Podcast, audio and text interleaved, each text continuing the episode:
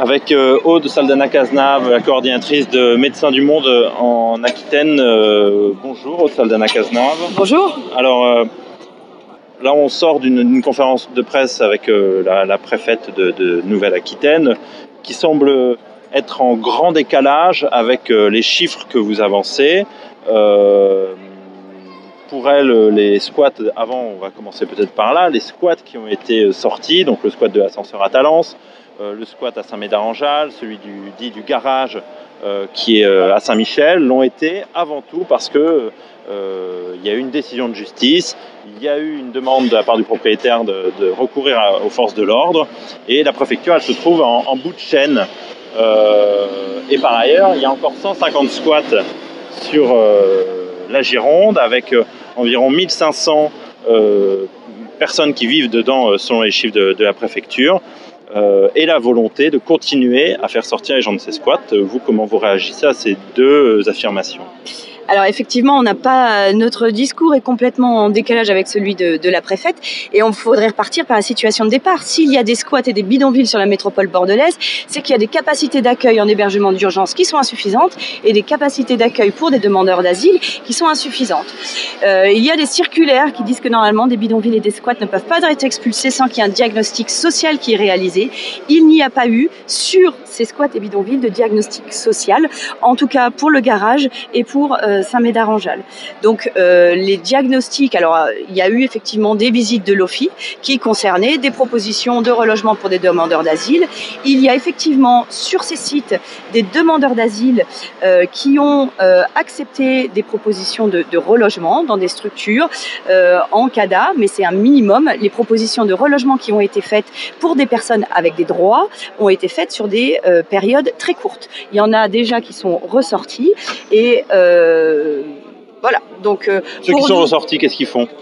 Ah ben là, euh, voilà, on est en train d'essayer de trouver des places d'hébergement, enfin en tout cas de lier à la solidarité, hein, dans des nouveaux squats, à la bourse du travail peut-être, des nouvelles familles qui vont sortir et qui se retrouvent à la rue. Il faut savoir qu'en ce moment, c'est non seulement les squats et les bidonvilles, mais c'est aussi toutes les personnes qui sont au 115, qui n'ont pas de droit, qui sont sorties. Là, on va se retrouver avec des centaines euh, de personnes qui vont être sorties des hébergements 115 aussi parce qu'ils sont euh, déboutés du droit d'asile.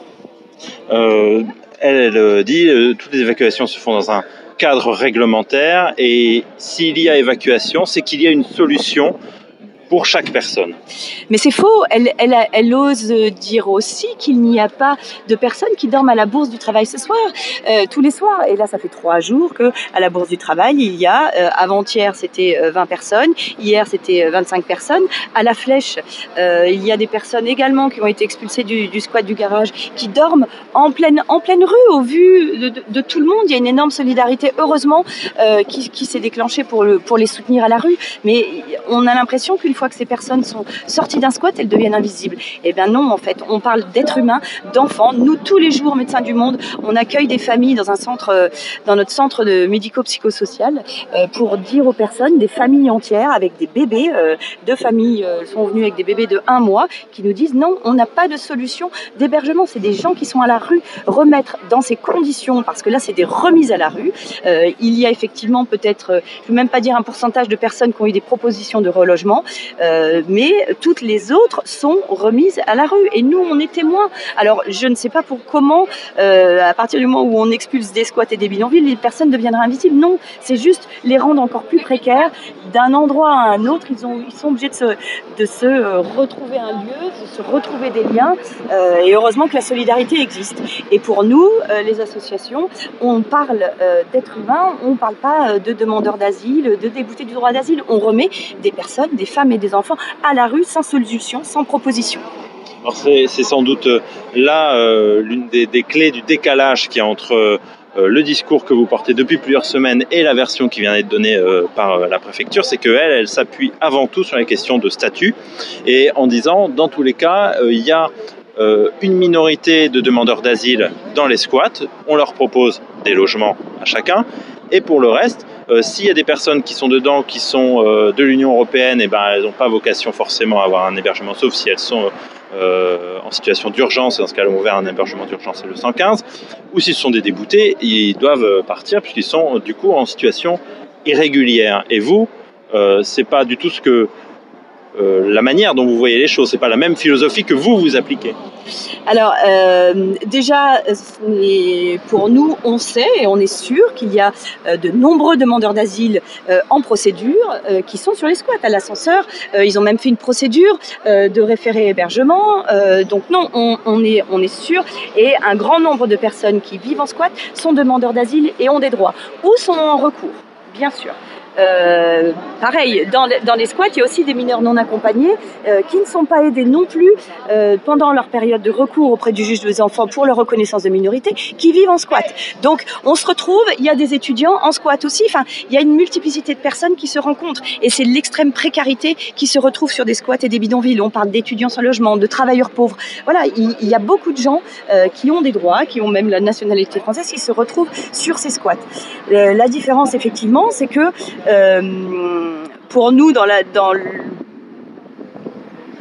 l'analyse qu'on fait de tout ça, c'est que à partir du moment où normalement l'État se doit d'offrir un hébergement inconditionnel qui est garanti, c'est pour nous cet hébergement inconditionnel qui doit être garanti pour tout le monde. Et pourquoi on laisse l'État se débarrasse de gens et remet à la rue des personnes et dit en gros aux associations, aux militants et aux bénévoles de se débrouiller avec cette extrême précarité.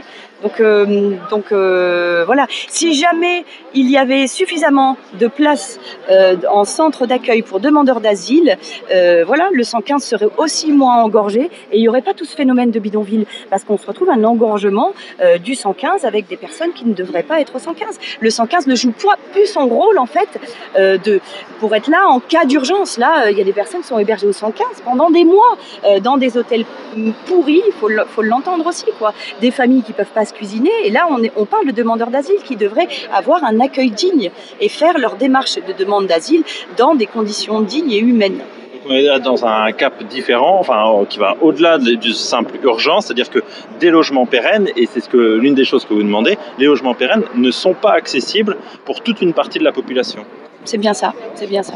Euh, pour ce qui est de l'hébergement euh, d'urgence, euh, au niveau des demandeurs d'asile, elle, la préfète toujours a, donné des chiffres en disant il y a eu une, prise de conscience, il y a eu des choses qui ont été faites, tout du moins, alors pas employer le terme de, prise de conscience, mais une hausse des capacités d'accueil pour les demandeurs d'asile de 110% en 3 ans, une hausse de 102% depuis 2014, donc ça fait depuis 5 ans, sur les structures d'hébergement, et puis il y a toujours cette solution de l'hôtel qu'elle elle ne préconise pas beaucoup finalement et sur laquelle elle voudrait revenir.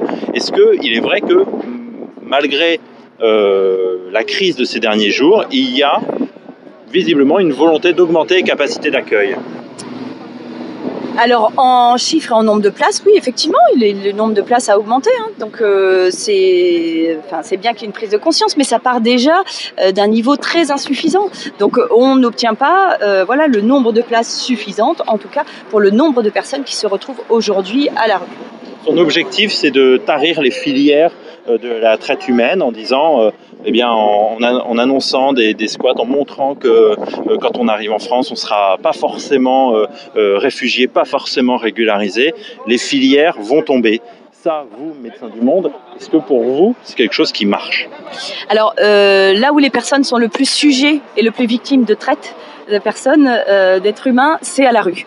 Donc on amplifie ce processus, moins on protégera les gens et plus on les mettra aux mains de ces réseaux. C'est le contraire, on ne parle pas de répression, on parle d'accompagnement pour que les gens sortent de ces réseaux et les aider à sortir de réseaux. On les accompagne. Les personnes que, euh, qui ont été envoyées au, au CRA à Hendaye, il y a deux, deux, deux femmes, euh, au lieu de les protéger, on, on les ressort du CRA, le, le, juge des libertés les a ressortis quand même, hein, là, euh, hier et avant-hier et les a renvoyés en Espagne euh, contre euh, toute illégalité. Et c'est des personnes que, qui devraient être protégées euh, des réseaux plutôt que remises à la rue aux mains des réseaux. Aujourd'hui, il y a une, mobilisation qui euh, agrège euh, des syndicats, des associations, des ONG, dont Médecins du Monde, qui bossaient pas forcément ensemble avant. Est-ce que cette mobilisation inédite est donc appelée à continuer? Ben, on espère, il faut sortir, on, est, on se retrouve souvent entre, entre militants euh, associatifs, on est là pour soutenir les collectifs euh, militants parce que ça, il faut rendre aussi euh, le mérite à tous ces militants engagés qui ouvrent des squats pour héberger des personnes qui se retrouvent à la rue. C'est eux qui sont sur le terrain, c'est eux qui font au quotidien le boulot jour et nuit. Donc euh, c'est déjà euh, vraiment ce gros réseau de solidarité que l'on essaye de soutenir et on essaye de mobiliser un grand nombre de personnes et de sortir effectivement euh, des limites et des associations avec lesquelles on a l'habitude de travailler. Donc oui, on va aller chercher des syndicats. Oui, il faut que euh, l'ensemble des personnes euh, et des citoyens qui sentent avoir les mêmes valeurs que nous, quelle que soit leur couleur politique et syndicale, rejoignent le mouvement de solidarité pour le respect des droits humains et des droits fondamentaux. On est en France, on a les moyens de s'occuper de toutes ces personnes qui sont à la rue, voilà, avec dignité. Merci Aude-Saldana Cazenave. On rappelle que vous êtes coordinatrice régionale euh, Nouvelle-Aquitaine pour Médecins du Monde. Merci.